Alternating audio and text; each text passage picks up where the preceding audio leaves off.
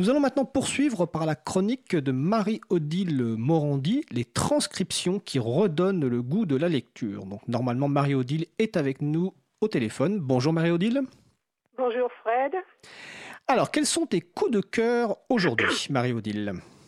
Eh bien, la dernière fois, j'avais parlé d'une émission qui concernait l'éducation et qui avait été pour moi un véritable coup de cœur. Cette fois-ci, j'ai prévu de présenter les transcriptions de trois interventions différentes, mais qui, je pense, se complètent et en quelque sorte se répondent. Alors, quelles sont ces trois transcriptions? Alors, toutes les semaines, trois ou quatre membres de l'April se réunissent pour parler pendant une quinzaine de minutes de façon simple et accessible à tous d'un sujet d'actualité. La discussion est enregistrée, le podcast est transcrit. Vous pouvez donc non seulement écouter, mais lire ces décryptualités. En début d'année, le décryptualité du 7 janvier était intitulé Donner des sous aux projets libres suffit-il à les financer? Les intervenants souhaitaient parler des entraînes et des sollicitations auxquelles chacun d'entre nous est soumis euh, pour euh, soutenir les causes diverses euh, qui lui tiennent à cœur. Pourquoi soutenir le logiciel libre était la question posée. Certes, dans le milieu professionnel, les développeurs qui travaillent sur le logiciel libre sont payés, mais il y a énormément de développeurs qui sont bénévoles ou quasi bénévoles, qui travaillent avec très peu de moyens et même qui développent des logiciels dans leur coin et il arrive que ces logiciels servent dans le monde professionnel. Dans ce décryptualité, la comparaison faite avec les GAFAM souligne immédiatement le déséquilibre, la distorsion. Les chiffres concernant les GAFAM sont hallucinants, à donner le vertige. Google, Amazon, Facebook et autres sont assises sur des centaines de milliards de dollars. Leurs bénéfices exorbitants se comptent en dizaines de milliards de dollars. Ce qui m'avait interpellé, c'est la question d'un des participants. Que vont faire ces entreprises de cet argent? Elles vont bien s'en servir pour quelque chose. Et s'en servir pour quoi Alors justement, où peut-on trouver la réponse à cette question? Pour trouver les réponses, je souhaite maintenant parler de l'association Framasoft et en particulier de sa campagne d'égoulisons Internet qui a débuté en 2014, suivi du projet Contributopia qui a été lancé en 2017. Plusieurs conférences sur le sujet ont été transcrites, en particulier les conférences de son directeur délégué général, Pierre-Yves Gosset. Mais je voulais m'attarder uniquement sur le début des conférences de Pierre-Yves. J'ai choisi la conférence intitulée Contributopia, dégoogliser ne suffit pas, qu'il a donnée au Capitole du Libre en novembre 2017. La domination économique exercée par les GAFAM est détaillée de façon précise. Ces cinq entreprises du numérique représentent les plus grosses capitalisations boursières mondiales et contrôlent une énorme partie de l'argent qui circule. L'argent disponible sur leurs comptes en banque respectifs se compte en milliards de dollars. Et que font-elles de cet argent? Eh bien, elles investissent. Et Pierre-Yves parle de colonisation.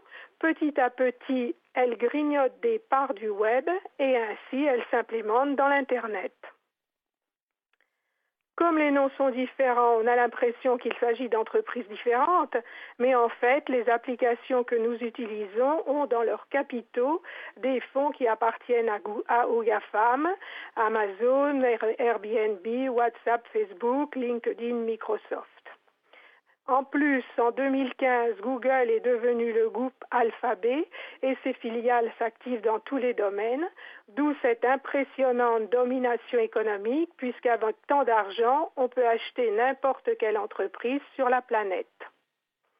Et Pierre-Yves nous détaille deux autres dominations, puisqu'avec une telle domination économique, on peut exercer sa domination dans plein d'autres domaines. Il nous parle de la domination technique. Euh, les produits Google et Facebook sont utilisés par des milliards de personnes chaque jour, mais encore plus grave, la domination culturelle. Euh, Facebook influence la façon dont nous communiquons avec nos pères, avec les autres êtres humains. Les objets que nous utilisons se ressemblent tous. Toutes les applications que nous utilisons sont soumises au même design, le leur, comme si sur la planète il n'existait qu'une seule culture. Et plus grave encore, notre morale est influencée et ce sera la morale de ces entreprises qui sera diffusée sur toute la planète. Donc ça veut dire en fait que ces cinq entreprises, mais ces cinq euh, majeures, mais il y en a bien d'autres hein, qu'on appelle les géants de l'Internet ou du web, euh, décident pour le reste du monde de comment on va interagir avec nos amis, comment les interfaces de nos appareils sont conçues et de ce que sera notre morale. Effectivement et elles sont en train de réussir à ce qu'on nous avait vanté comme le village mondial, mais ce village sera bâti sur leur seul modèle. Euh, ces entreprises enferment petit à petit tous les utilisateurs. Nous n'aurons plus aucune indépendance. Euh, serons-nous encore capables de réfléchir de façon personnelle? Donc, euh, comme le dit Pierre-Yves, il faut continuer à développer des alternatives, à développer du libre. Et Pierre-Yves nous détaille les services proposés par Framasoft. Je vous laisse continuer la lecture, prendre connaissance de toutes ces solutions ainsi que du projet Contributopia en cours de réalisation. Dans le décret actualité présenté, il y avait aussi des alternatives proposées sur des systèmes institutionnels. Je vous propose d'aller en prendre connaissance et de méditer sur le sujet. Alors, avant de méditer sur ce sujet très intéressant, euh, tu voulais nous proposer la lecture d'une troisième transcription. Effectivement. Je voulais rapprocher ces deux transcriptions d'une troisième. Il s'agit d'une conférence qui a été donnée à Passage en scène en juillet 2018 par Xavier Coadic et intitulée L'idiot du village Google. Google est écrit en minuscule avec deux zéros à la place des O. En fait, le village de Xavier, c'est la planète, et Rennes, c'est l'endroit où il nous dit qu'il vit de temps en temps. Donc il nous explique qu'il y a 20 ans, il a utilisé les services de Google, qu'il y a 10 ans, il s'est mis au logiciel libre. Mais en même temps, il s'est rendu compte que Google a colonisé son pays, la planète. Il nous dit, j'ai réussi moi à m'en sortir, mais il est encore là. Cette année, Google est carrément venu dans mon village, à Rennes. Ils ont ouvert un truc qui s'appelle Atelier numérique. Alors, une boutique a été ouverte à Rennes et, Xavier pense que Google va ouvrir d'autres boutiques dans d'autres centres-villes, que cette colonisation va certainement se poursuivre. Google prétend faire du numérique citoyen d'éducation. Xavier nous indique que les termes de communication employés par Google sont repris par d'autres personnes, des politiques, des associations. On leur dit Google va vous éduquer, vous les idiots au numérique. Avant, que, avant je me sentais idiot du village et maintenant on me le dit. Et donc sa révolte est passée euh, par plusieurs phases, visiblement?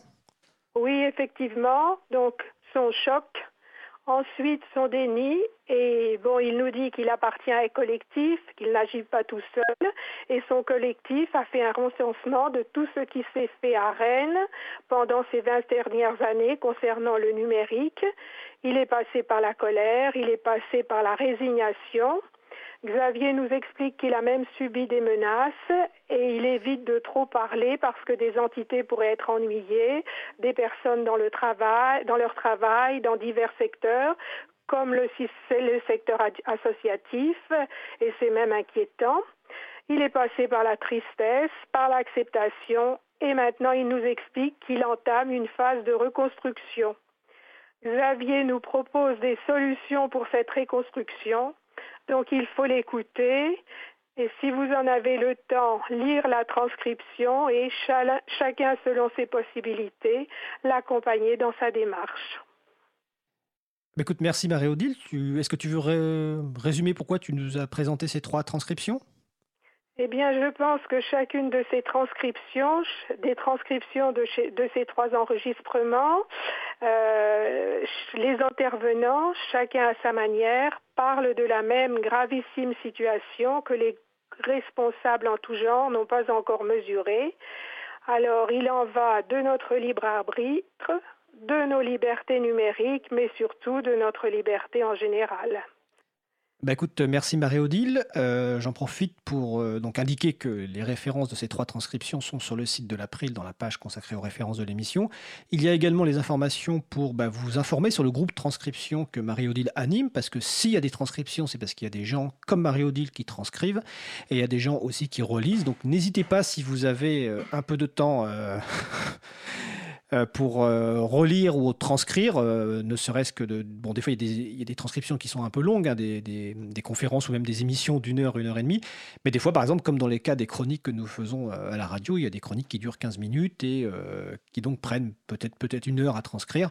Donc, en tout cas, ce groupe de travail transcription est ouvert à toute personne. N'hésitez pas à vous rendre sur le site de l'April, donc april.org org et vous y trouverez les références pour rejoindre ce groupe et travailler de concert avec Marie-Odile. Marie-Odile, je te remercie, puis je te dis euh, au mois prochain. Entendu, merci. Bonne journée. Nous accueillons toutes les bonnes volontés, alors soyez les bienvenus. Exact.